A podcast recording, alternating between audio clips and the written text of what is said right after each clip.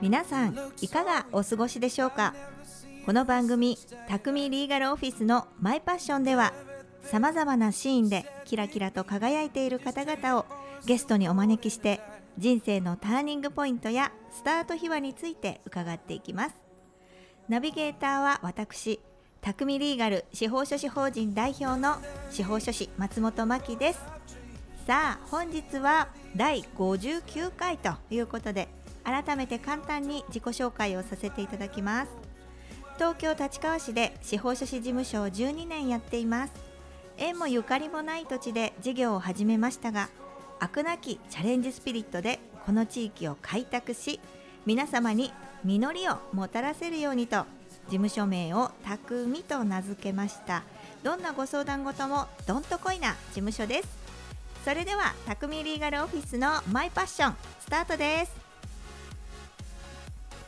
この番組は次世代のために就活をしたい新規事業の会社を作りたいそんな初めて踏み出す一歩をお手伝いする匠リーガル司法書士法人の提供でお送りします。それでは今回のゲストは作家であり税理士でもある一般社団法人国際キャリア教育協会理事石川和夫先生です。よろしくお願いします。よろしくお願いします。あ渋い。いいいい声ですね今。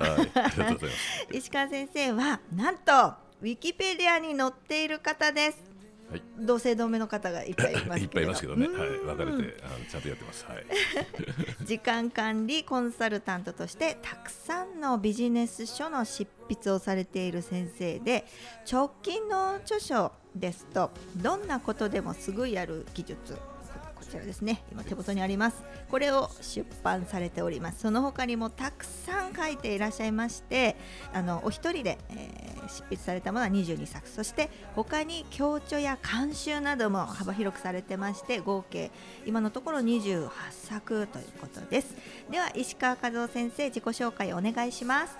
はい、改めまして石川和夫と申します。よろしくお願いいたします。お願いします。はい。まあ、今、いつの仕事をしてまして、まあ、月曜日から金曜日まで建設会社の総務経理、まあ、その他大学講師、セミナー講師、税理士、時間管理コンサルタントと、はいまあ、いつも仕事をしながら、まあ、先ほど紹介いただいたように、えービジネス書を執筆し続けているという状況です。すごい。体が5体あるわけではなく五体 一人の人がはいこんなに5足のわらじを履いていらしてその他に執筆活動をされているということでですね。やっぱりね先生の著書こちら見ましたけれども、はい。あの拝見いたしましたけれども時間のね分割というかそうまい、使い方がうまい、人生をそしてエンジョイしてらっしゃるとい。う、体現されている先生でございます。はい。まあねあのたくさん聞きたいことあるんでじゃんじゃんいきますけれど、はい。石川先生はどうしてたくさんのこの本をご本を書き始めたんですかまあ、まずきっかけというか最初は出版コンサルの人に頼んで、まあ、一冊は本書きたいなと人生の中で自分のなんか足跡みたいなの残したいなとそういう形で、まあ、一冊書いたんですけれども、はい。まあ、それがたまたままあベストセラーになって、はい。まあ、それから、まあ、3冊目以降はほとんどこの編集者の方が、はい。こういう本書けないとか PDCA 書けないとか、あえーー仕事いつやってるんだったら、えーはい。時間効率うまいでしょうとか、えー残業しないチームやれてるでしょうみたいなどんどん編集の方がこうそれで書けないかって言われて一応本は断らないって決めてたんですよ。おー希望を持ってくるってことですね、はい。石川先生に書いてほしいもの。そうですね。それでこういうふうに増えてしまったというか増えたというか、はい。へえもともと出版の人が持ってくる議題議題っていうかね、ええ。あ話題だと、はい。あのニーズがあるんでしょうね。そうですね、まあ、あと自分を引き出してくれてますよね。自分のプロフィールを見て、はい、まあ、今言いましたけどいつ仕事してるんだから、えー効率的に仕事してるでしょうとかじゃあなんでサラリーマンで大学講師やるってそれみんなやりたいだろうから、うん。えーちょっとそれを200何ページ書いてくれないかみたいな。へー。そういう感じで言われますね。ね本当にあのもともとはね税理士さんそうです。今も。今も今も今も。ね。細々とだけど税理士さんの業務に特化した本もねありますけれど、ええ。それだけに限らずもう、はい。このねビジネス書しかも分かりやすいですよね。みんなが知りたかったところズバリ答えていらっしゃるはい。内容で、だってやっぱりね先延ばしにしちゃうじゃないですか。ええ。あのやらなきゃって頭の片隅で思ってても、はい。でもそれをどんなことでもねもうすぐやっちゃうっていうね、取り掛かれるそのいろんな工夫がありますでしょ？そうね。いうのをね、はい。書いていらしたり。はい。まあ、やっぱりビジネス書ははい。あの再現性と即効性と独自性だと思ってるんで、再現性と即効性と独自性、はい。うん、そうですね。だからあの読んだ人が再現できる、うん。うん。まあ、ついね、うん。すぐもう今からできるみたいあそうそう即効性ですね、はい。すぐできるって即効性。で再現できてあと独自性っていうのは、まあ、あこういう方法があったんだとか。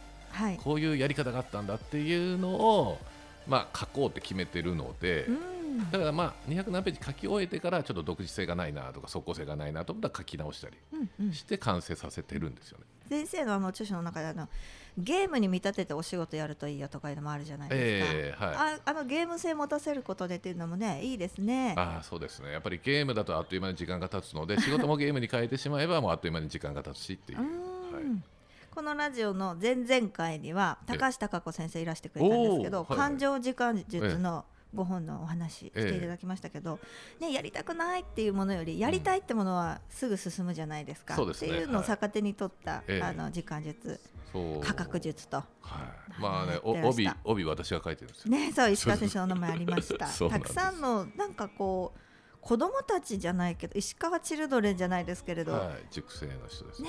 ねはい。熟成の方々いっぱいいらして、ええ。先生とお会いしたあの交流会で苦はい。節よ経営者の異業種交流会、名前もね、はい。えっていう目を引くお名前、はい。ネーミングセンスがね、うん。とてもあの斬新で。すごい方が集まってらして。そうなんですよ。それでね化学反応を起こしてまたそのご縁でいろんな仕事がつながったり、こうやってはい。松本さんとこうやって出させていただくのもあの場で知り合えたからっていう感じですけどね。はい。はい、とてもねあの気さくで優しくあの導いてくださる先生でございあます。りがとうございでたくさんのねファンが おられまして、まあ、もう無理ないよねこんなにいっぱい本をねお書きになっているから。で石川先生の気さくな雰囲気とこのね優しさで本当に意地悪しない優しい教えてくださいどんな質問にも答えてくれるってまあいうね質問には答えます。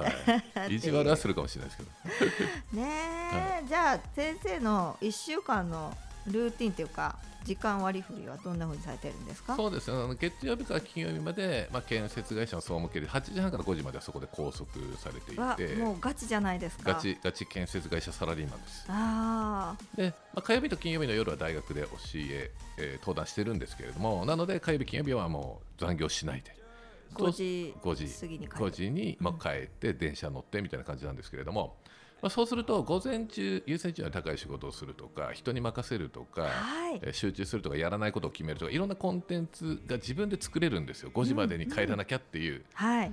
それをまあ視覚化したのはビジネス書ではあるんですけれども、あまあ、あとセミナーは、えー明日セミナーだから申し訳ありません。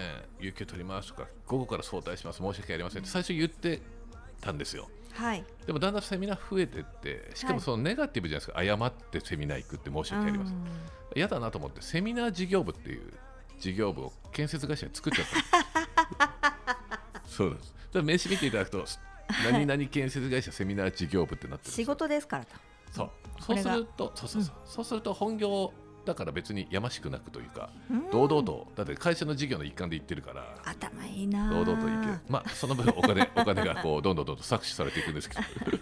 お金は減るけどまあ堂々といける。であと最後税理士なんですけれども、まあ、はい税理士はサラリーマンやりながらできないでしょって自分も思ったんですけどただちゃんと事務所もあるんですよね。うん。登録も登記もしてる。うんうん。でなんでなのかというともう一人の税理士をタッグ組めばいいじゃないかと思って、申告業務とかはい書類作成はもう一人の税理士がやっていて、はい。自分は経営者と話すだけで、まあ、どんどんどんどん比率が減って今91ぐらいな自分は1ぐらいの力しかやってないんですけれども、うんうん。まあ、それでも残してやってるので、うん。だからやっぱり皆さんもそういうふうに副業したいとか何かやりたいと思った時ははい。どうせ無理っていうマインドはまず捨てるってことですよね。どうやったらできるかって柔軟で貪欲ですね。はい。だから自分でこう進んでいってここがええ。ダメだったら次すぐ方向転換してこうね右行ってこうやってみるとかね。はい。それが柔軟な発想で。そうですね、うん。まあ、そういう感じで、うん、税理士もそうだし、まあ、じゃあ出筆どいつやるのってなったらじゃあ早起きすればいいだけだと思って7時に起きてたのを5時に起きればはい。2時間、ね、書けるだろうと。なかなかできないんですよそれが。早起きとかね。そうそうそう、まあ、できないのを朝時間術の本で自分も3冊あ2冊か書いてるんですけど。う、ん。午前中にね、うん。お仕事やるべきだっていうこともね大事なのはって書いてらっしゃいますよね。はい。まあ、どんどん集中力って人で切れてくるんで起きてから、いやわかります。うん、そうそう。いかに午前中に集中できる仕事をやるかってことですね。うーんっていうふうに結論から先生は考えるんですね。このはい目的を達成するためにうん。逆算して、はい。じゃあこうすればいいねっていうのと、あとやり方一つに固執しないでえこういうのもできるじゃん、うん。ああいうのもできるじゃん。あと自分をまず変えるのもいいしえはい。自分が変えるんじゃなくて周りを変えることうん。もすれば自分やりやすくなるじゃん。そうですね。そうですね。でそれを本ご本を読んでいつもあなるほどねとうん。いう共感する人がたくさんっていうことなんですね。でさっきあの火曜日と金曜日は大学の先生もされてるっていうことでええ。これはどのような経緯でやっぱりこのビジネス書も学生たちえにもっうん。ていうことですか、あのあ経緯というか、まあ、大学で講師は憧れでなりたかったのもあるんですけれどもあーの、税理士の勉強している時に大原簿記専門学校で簿記の講師もしていたんですよね。うんうん。で、まあ、コンテンツ的な話で言うと、はい。なんかなぜそういう、まあ、専門学校とか大学で講師やりたい人多いんですけれども、はい。どうすればなれるのかというとはい。言いふらすってことですね。あうん、大学で教えたいって専門学校でちょっと簿記教えたいって言って どちらもそれであはい。慣れたんですよ。あーそうなんですか、私今度やるんですよ。中央大学母校中央大学で講師を。働くこ働くこと入門講座小学部の。素晴らしい。連続じゃないです。単発です、うん。はいはい。まあ、自分もそうですね。明治大学で今度そういう感じで全く同じような、でもねすっごいワクワクしてるんです、ええ学生たちとお話ししたくて、そういうああれもあります、いうん。いいいですね。そういう気もしよ持ちでいると。かったら2回目も3回目も呼んでほしいなみたいな。ああいいですね。言っちゃうといいですね。うんそういうだから言うことによって後に引けないっていうのがあるんですよねだから税理士の勉強するって言って、周りの人にあれ勉強どうなんだろうって言ったらやめたとも言えないじゃないですか。そうですね、うん。あれってダイエットうーんちょっとやめたとも言えないからダイエットするとか税理士になるとか大学講師やるっていうふうに随分伝えることによって有言実行できることとあとは周りの人が結構助けてくれて、そうそう、うん。周りを味方にする力も大事ですね。そうだからあそこの大学で今空きあるよとか今専門学校あの簿記の講師探してたよとか情報を得れたりするんですよ。はいであとは宣言効果っていう効果があってあと言うとやりたくやらなきゃダメになっちゃうっていう心理的効果もあるみたいで、うーん。であとカラーバス効果っていう効果もあってはい。例えば税理士になりたいって言った瞬間に会計事務所とか見えてくるんですよね。今まで歩いていてそれありますここにね司法書士事務所、ね、勉強してる時に、あれこんなとこにあったのかなと思ったら結構昔からある老舗のし司法書あれ今まで歩いてたのに気づかなかったってありますね。そうそれがやっぱりその司法書士になるって決めた瞬間に見えてくるんですよ。ただ人って結構その建築途中の建物とか更地を見た時にはいあれ前何建ってたっけとか思い出せない時あるじゃないですか。思い出せない時が前のお店ここな入る前何だったっけとか街が変わりすぎてわかんない。いやあれって見てるようで人って見てないんですよ。うん。自分に興味のないものだから。はい。だから司法書士になるって瞬間税理士になるって思った瞬間に見えてくる。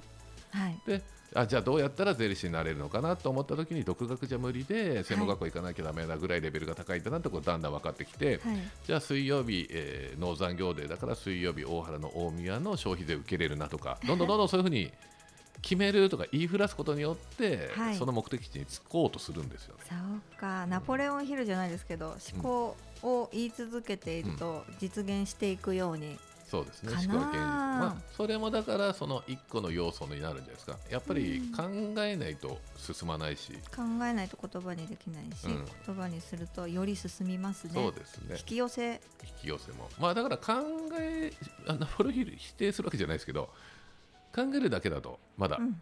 アウトプットしてないんです,、ね。インプットの第一歩だけだからそれをノートに書くとか人に言いふらすとか、うんうん。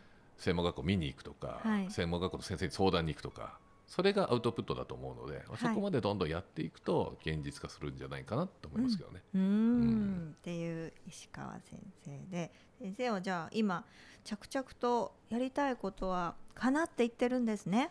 かなってますね。おお心強い。はい。ん。紙に書く。やりたいことは紙に書いて。はい。なんかあのー正月にお賽銭入れておお参りというかなんか行くじゃん。初詣行くじゃないですか、私もそれもうずっと浮かんでた先生とこの話になった時に。あ本当ですか？私でっかい声で言うんです。おお賽銭を入れて、うん。あのどこでも寺院を巡るとええ。大きな声で、うん。こん今年は年商何億円を達成しますようにとかって。あれ？並んでる時に？並んでる時に。大きな声で。名前と。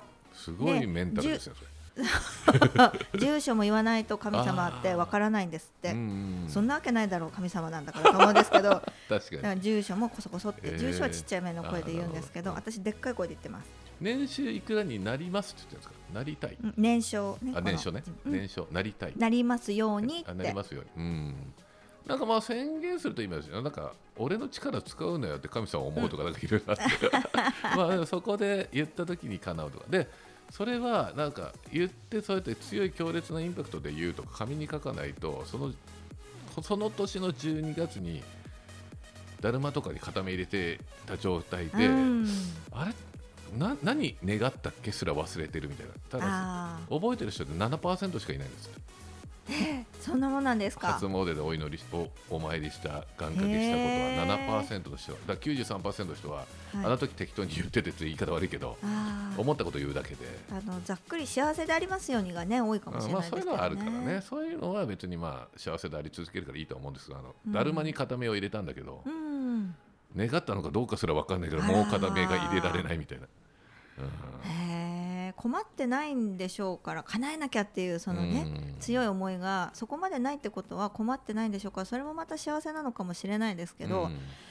私はじゃあその点人よりはうん。あれですよ、まあ。執念深くやってますいよやそれがそれが正解。いやほんと願ってるんだけど今言った執念深くないのもあるし本当に願ってないのとあと人ははい。やっぱりずっとそれを思い続けないと忘れちゃうってことですよね、あうん、だから意外と願ったからっていうんじゃなくて願ったんなら、まあ、インパクトある願い方もあるきあるし、はい。まあ、ノートに書いておくとか毎日それを見るとかーはい。しないとブレちゃうっていう、SNS でもね結構いいですよあそこにうん。書いたりするのも、みんなが見てるしそうですね。言葉文字にするとうん。だいぶ違いますね、だいぶ違う。文字にすることによってこう手を動かして刺激するシステムもあるし、目から入ってきてその文字がうん。脳脳裏に印象付けられません？そうなんですよ。だすっからごく焼き付くっていうかね。はい、脳科学者のあの北島康介のメンタルコーチだったはあ。林成幸先生っていう人がはい。2つ以上の動作で記憶の定着につながるっていうことですね、い。今松本さんの言ったように目と手でこう記憶してとか言葉で音でとか。そうそうそう。だあと紙の本だと紙の香りが。はい。とかの香り、ええ。プラス見るみたいなら2つ以上の動作っていうかね。それで五感ではい。記憶の定着つながるから、香りもいいみたいですよ。海馬がうん。匂いを認識するところと記憶を司る海馬が隣接してるんで、おうん。匂いで記憶がパッと浮かぶことがあるみたいですよってことですね、石川先生のね人生の考え方とか普段の思考ってなんか今このお話しさせていただいたことで、はいうっすら分かりました。ありがとうございます、先生の脳みその中割ってみることできないから。ええ。でも先生いつもそうやって毎日過ごしてらっしゃるんですね、そうですね、はい。面白いことないかなとかもっと効率を上げることないかなとか、そうそうそう面白いことないかな効率的にできないかなと人に任せられないかなみたいなそんなこと。はい。で石川先生とね出会ったのはそのね苦節用経営者の交流会異業種交流会でございました、で以前このラジオにもあのご出演いただいた大賀佳代子先生8秒で心をつかむ接客術はい。ね、著者の先生でございます。あのこの異業種交流会も先生よく開催されてますよね。まあそうですね。石川塾っていう塾をやってるそこの塾主催でとかやったり、はい。まあみんな集まれば集集まるだけ化学反応が起きたり、まあ、はい自分の知らない知見を得ることもできるので、まあ、そういう意味でやってますね。うん、ずっとだからお若くいらっしゃるんですね。そういう 刺激をね。うんはいということです。ありがとうございます。じゃあねまだまだお話が尽きないので後半も続きを伺っていきます。続きは後半で。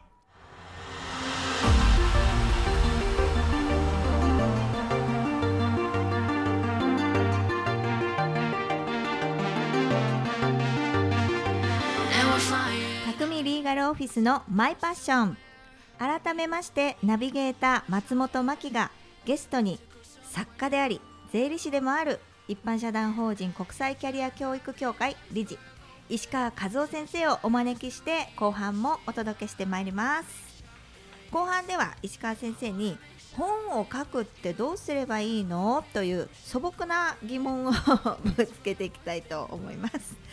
人生でね一度くらいは本を書いてみたいなっていうのはもうねたくさんの人が憧れを持っております、えーで今日はそんな夢にねリスナーの方が一歩でも三歩でも十歩でも近づく機会になるかもしれません。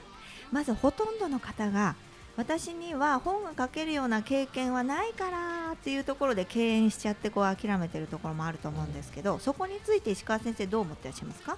そうですね。でも20年30年40年でい年を重ねていけば一つ自分の独自性というのはあると思うんですよ、はい。で結構その自分には書けないっていう人は、はい。自分がやってることって誰でもできると思って人がやってることは、えー自分にはできないすごいことだって思っちゃうんですよ、思ってる節がある。あります。あります。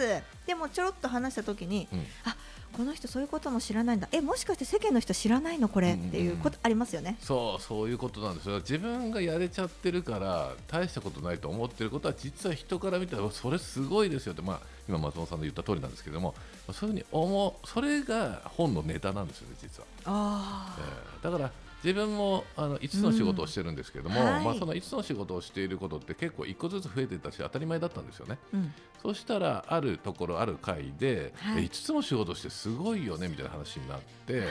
あそれではすごいことなんだと思ってその企画で、まあ、5つの仕事をしながら遊びまくれる仕事術みたいな企画を出したら通ったんですよ。いや興味があります。それはぐっと心惹かれますよ。そうそれまで5つ仕事していたことをはい。別になんか当たり前だと思ってたしあとマグロ漁船の斉藤さんという方も、うん。えーま、うーんと人生で大切なことは全てマグロ漁船で学んだみたいな感じのはい。本を出してベストセラーになったんですけども、うん。彼もマグロ漁船に乗ってたのは当たり前のことで、はい。別にだったんですけど、うん。あるセミナーの時にそれはすごいネタになるよみたいな。それで本になって本当気自分もづいてない。気づいてない気づいてない、ね私も大賀先生にこの間8秒でマキさんのなんか作ってみてくださいってねあのプロフィール。は浮かばなかったんですよ、うん。えー、なんだろう相続の登記が得意でとか言ったら、うんマキさん議員もやったんだからその経験を必ずここ入れなきゃだめだよって言って、確かに、うん。それ自分では気づかないもんなんですよね、そうなんだ。当たり前に過ごしてるからね。だけど、はい。だからそういうふうに人に伝えてもらえるとかねそういうのはありがたいことでそれすごいよって、あだから交流会いいんじゃないですか？そうなんですよ、ああいう交流会で刺激になって。刺激になってまあだから自分が何かやりたいんだと思ったらそれすごいポイントですよって教えられる。だからまあこの質問にあると、はい。まあ、経験はないからっていう経験は実はしあるんですよ。気づいてないだけ。気づいてないだけ。うん、言葉リストの西川さんにも私さっき言ったんですよ、はい。西川さんのこのお仕事もね、はい。実はもう私もやってみるまでラジオの収録って全然わからなかったので面白いかいろんな方の収録やってるか、え書いたらとか言って、人には言えるんですよね。ええ。でそれだけその人の魅力は外から見てるから気づくんですよ。自分じゃなかなか自分の魅力は気づきづらい。大事ですね。人との交流ってね、なのでうんあそなので例えばはい。自分が1冊目を書いた時に、はいえー3歳ぐらいから記憶とその当時42ぐらいだった。42まで全部はい。何があったのか細部まで書いたんですよね。おー。え何あったこれあった、何あったってのを書いて、はい。思い出せない時は当時現代用語の基礎知識って今もあると思うんですけれども、はい。その例えば昭和56年だったら何あったから、あ紐付けてあこれはあれ何あったうんバーって書いたんですよ。はい。そしたら、えー15年間、えー資格の勉強日照簿記3級2級建設業簿記から税理士までの資格の勉強難しいものから簡単なものまでをやって通信通学、えー独学はいやって、しかも15年間専門学校で教えてるっていう教わる側と教える側もどっちもやってるっていうことに自分で気づいて勉強法の本が1冊目だったんですね。あそういう感じで自分って誰かと棚卸しするっていうのがいいかもしれない。ー自己分析。この間経営者のセミナーに3日間缶詰になって受けるやつ行ってみたんですけど、はい。やらされました。宿題が。自分の生まれてから今までうん。全部書く。はい。でね結構ね分かんないところもあるんですよね、ええ自分のはい。記憶が曖昧で、うんうんうんけどあの発見もありました、はい。あこんなこと自分やってたわそういえばみたいな。そうん。へえでそれ書いてさらに自分小学校の時剣道をやって、えー小中学校剣道ではい。高校の時からってやって大人になってちょっと少林寺とかやっててでもいつも続かないというか、いつもすぐやめちゃうんですよね。はい。でそれがコンプレックス的な続かないことはコンプレックスだったんですけれども、まあ、それを人に見せた時に、はい。もうずーっと一貫して武術をやってるからすごいよねって言われて、はい。うん。某編まあ、某出版社の編集者の方にはいえ武術に学ぶ仕事術みたいな。やらないみたいな。だから自分がコンプレックスだと思ったら実は長所だったりもするんですよ。自分すごいが気づかないだけで。だそういうのもあるんで今の棚卸しみたいのはいいですよね。自分を知ることにもあるし第三者に見せていいところを見てもらうっていう、はい、っていうことまず自己分析。もう眠ってるかもしれない。眠ってるかもしれない、ね。気づいてないかもしれないとある、うん続きまして、はい。よしじゃあこれを書こうって思った時に、企画書はい、作るんじゃないですか、ええちょっとね書きますね。ね。ややみくもに、うん。でもまあ最初は箇条書きで書くと思うんですよ、うんはい。でもそこから組み立てていって目次ができるんじゃないかなって気がしたんですけど、そうですね。そんな方法ですかね、そうですね。企画書まずはテーマですよね。何を自分が書くのかというテーマが決まれば、そのテーマを書いてで、えーまあ、例えば勉強法だと勉強法っていう感じで、まあ、テーマざっくり考えたら、はい。じゃあ自分は勉強法について何が書けるのかっていうことをもうはい。目次出しっていうか、目次でこういっぱい書いていくっていう感じですよね。うんうんでまあ、その時にやっぱり50ぐらいの項目があれば、まあ、50まあ、40でもいいですよ40の項目があればはい。1項目2000文字書けば8万字になるんですね。40×2000 で8万字。はい。そうすると出版編集者も、はい。まあ、それだけ書ければいいやいいかなと思うんですよ。一番怖いのははい。いい企画書だけどその人書けないっていう、そう。ん。のそこだから。うが一番の大問題だと思います。なので40項目ぐらいを目次出し出せば、はい。あじゃあ 40×2000 文字で8万字になるからこの人は1冊の本書けるなっていうふうに。一つの目安が40項目。40項目ぐらいですね。うんとうん、そうなんですよ。うん。まずあとは、まあ、その本を書くに値する人物かみたいなうんプロフィールですよね。うん勉強法だったらさっき私が言ったように、はい。まあ、15年勉強して15年通じあの教えてみたいな。資格も取ってるし実際に今ね経験を積まれてますからね。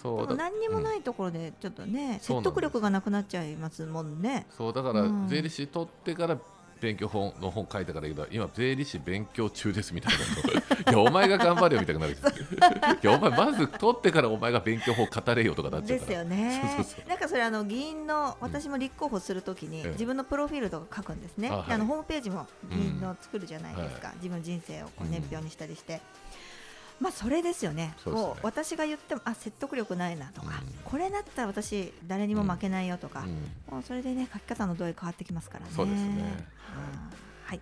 まあで先ほど出た当然ですけど長い文章を書くのが続かないかなっていう不安があるんだけど、うん。40項目頭出しですね。そうですね。40項目を出す、うんうん。そしてやっぱね文章になるとみんななんだろうデスマス帳気をつけようとか何しようとか本当にこう硬くなっちゃうんですよ。うん。よく自分が熟成というかねオンオンラインサロンで言ってるのは、はい。監督業と評論家を分け分けようっつってですね。あまあ監督としてまず作品作る。あはい。でその作品っていうのは口頭で音声に入れてもいいのでもう語り口調でもいいから、はいえー文章バーって作っちゃって作り終えてから評論家目線で、はい。じゃあデスマス書かあになってないのを直すとか、はい。ここもうちょっと再現性あることを書き換えた方がいいよっていうふうに分けるんですね、はい。で普通の人って全一緒にやろうとするから全然進まないんですよ、進まない。うん。ここダメだと思ってまた戻ってここダメだから、8万字の旅をするのに2000文字ぐらいでこう行ったり来たり行っしたてねり来たりするから、うん。い全部書き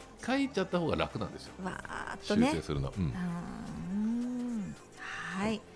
それからですね自費出版はい。のお誘いっていうのはこうええ。事務所私もやってたりすると、えね現丸社ですかね、うんそうですな なんとか社。来ますね。はい。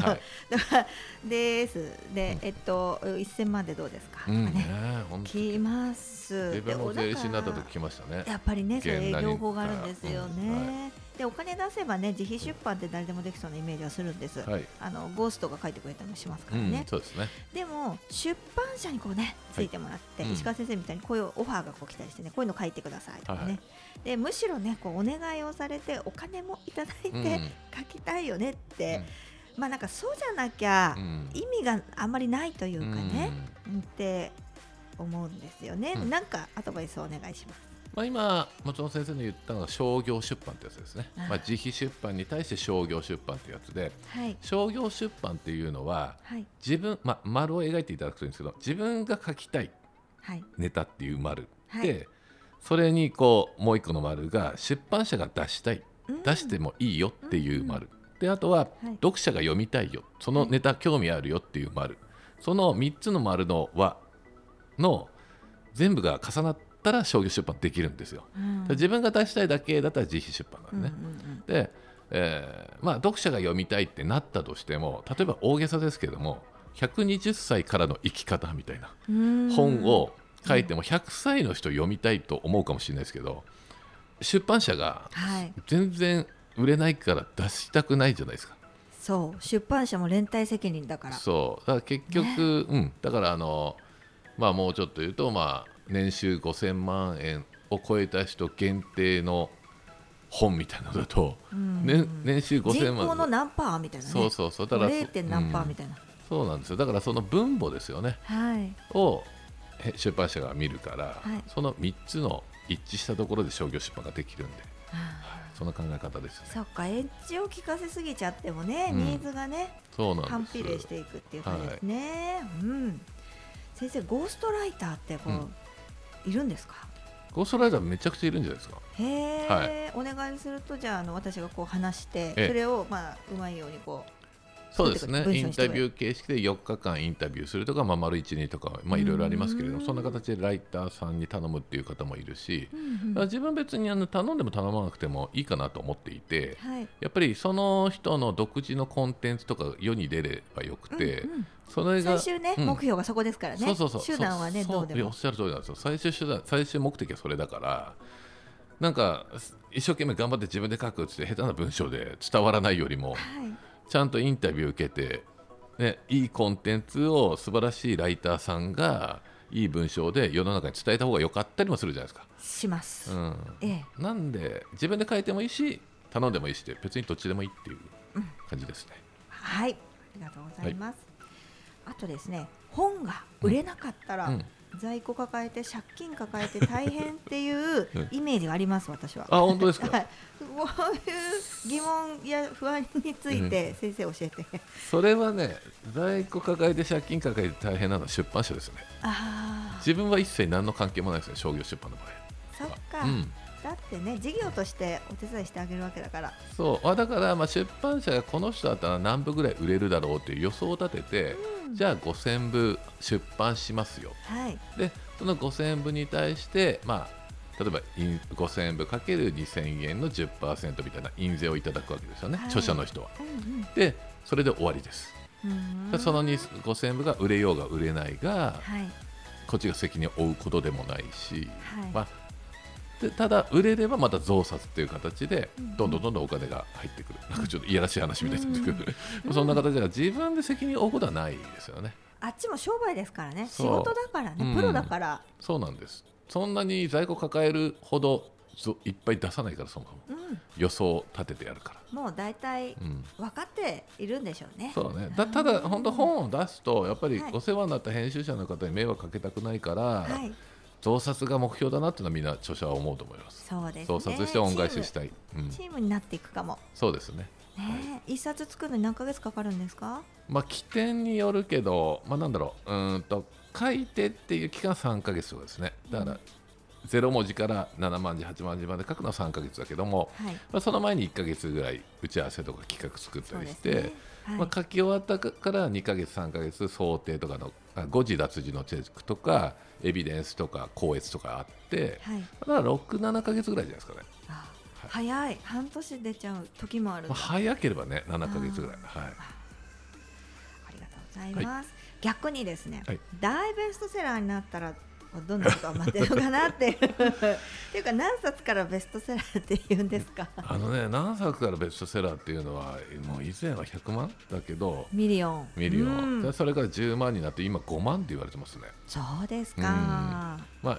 1万っていう人もいるしね、まあ、1万売れれば、うん。あの今ビジネス書で1万売れるのって100冊に1冊ないんですよ。0.8だから1000冊中8冊ぐらい。そうなんですね、それぐらい少ないのではあ。もう本当に1万いけばベストセラーですよ、うんうん。まあ、それ5万いけば相当すごいっていうええ。感じですね。造反こ増刷、うね、増刷、うん。ごめんなさい、はい。するうんっていうのも一つの目標に皆さんね、うん。してるから、はい。そうですね。でしましたっていうのね SNS に嬉しい報告をね、されてる人いっぱいいますよね。そうですね、まあ、あれは本当に嬉しいと思いますよ。ああそうなんす。ると。でみんなにね、うん。あのニーズがあった受け入れてもらえた、うん。ねあとみんなのお役に立てたっていうね、喜びですね、そうですね。いや本当におっしゃる通りで、で本屋さんで買ってもらうのか、はい。あと最近ねもうみんなアマゾンでか注文するんですよって人結構多いです、えではまた電子書籍で書くのかって、うん。今もうどういう状況なんですか？そういうのって。電子書籍もうん。出てるけれど、うん。紙でも出してますよみたいな出し方するんですか？えーっと電子あまあ、2種類あって、まあ、自費に近い人とかでは電子書籍あ、まあ、3種類か。電子書籍だけで出す、まあ、あれはほとんど自費、まあ、本当0円で出せるんですよ。うーん。あのそういう方もいるんですけども、まあ、それははい。紙では出ないってことですよね。うん。でもう1種類はオンデマンド出版って言って電子で出して必要に応じて紙も出す、だからさっき言ったその在庫がないんですよ、うんうん。5冊くださいって言ったら5冊分紙で印刷されて送られてくる。で、まあ、もう1個が、えー PHP さんとかアスカとかもいろんな商業出版をしている出版社が紙でも出すし電子でも出すっていうあ同じネタで。このすぐやる技術だったら、学研さんから紙でも出てるし電子でも出てるっていう。その3つの種類があるんですよね、ーうーん。ありがとうございます、じゃあもう好みですね。うん。そうですね、うん。まあ出す側としてはこの飯買う側も。ただうんとね、買ってもらうんだったらやっぱり本屋さんで買ってもらうとやっぱり活気が出るというかその生き残る、まあ、だんだん書店がどんどん潰れていっちゃうんでそうですね。それを生き残っていただくためには、まあ、書店で買ってもらう方が嬉しいですサイン会なんかもやっちゃってね。そうですね。あ 本当にそうなんですよ。はい。石川先生は作家になってどんなことが変わりましたか？こう良かったこと悪かったことあると思いますけど。そう、まあ、悪いことはほぼないですね、そんなに有名になってるわけじゃないんで、有名になるとディスられる可能性ありがとうございます。まあね、本当にでも、なんだろう、やっぱり自分のコンテンツが世の中に伝わるっていうことと、まあ、北北海道、南沖縄という、もう海外も入れるとね、まあ、いろんなところで自分のコンテンツを誰かが役立ててもらって、まあ、それで役立ってくれてるっていうことが分かることとか、教えてもらうこととか、まあ、教えられなくてもそうしていただいてるんだなっていうのは、本当に嬉しいなと思いますけどね。ねはい。世の中を変えちゃうことだってあるわけですよ。一冊の本がね。本当そう思いますね。人生もね変えていってるかもしれないし、そうなんです。それがなんかワクワクしますね,、そうですね。ね。なので自分のコンテンツを世に広めるにはやっぱり書籍がいいかなと思いますけどね。うん。はい。先生やっぱり出版から日本を元気にすることってできるんじゃないですかね、うん日本人す。ごいいい人いっぱいいるのに、ええ。すごい技術持ってたり、うん。やり方持ってたり、うん。人生すごい波乱万丈な人でもそれが埋もれちゃって、はい。その人が亡くなっちゃうと、うん。もう知る人知るすべがないんですよね。そうなんですよ。なんか人は二度死ぬって言われていて、まあ一度目の死は肉体的な死、誰でも訪れる死なんですけれども、えでも例えば夏目漱石にしろ、スティーブ・ジョブズさんにしろ、稲森和夫さんにしろ、今他界されてますけれども、まあ多分永遠にみんなの記憶の中には残るじゃないですか。えはい。記憶からなくなるのが二度目の死なんですよね。でもビジネス書とかって、まあ、みみんなの記憶に残り続けられる可能性が高いじゃないですか、まそうですね。あ、それが本のいいところかなって思いますけどね、うん、夢がある。ありがとうございます。ありがとうございます。はい。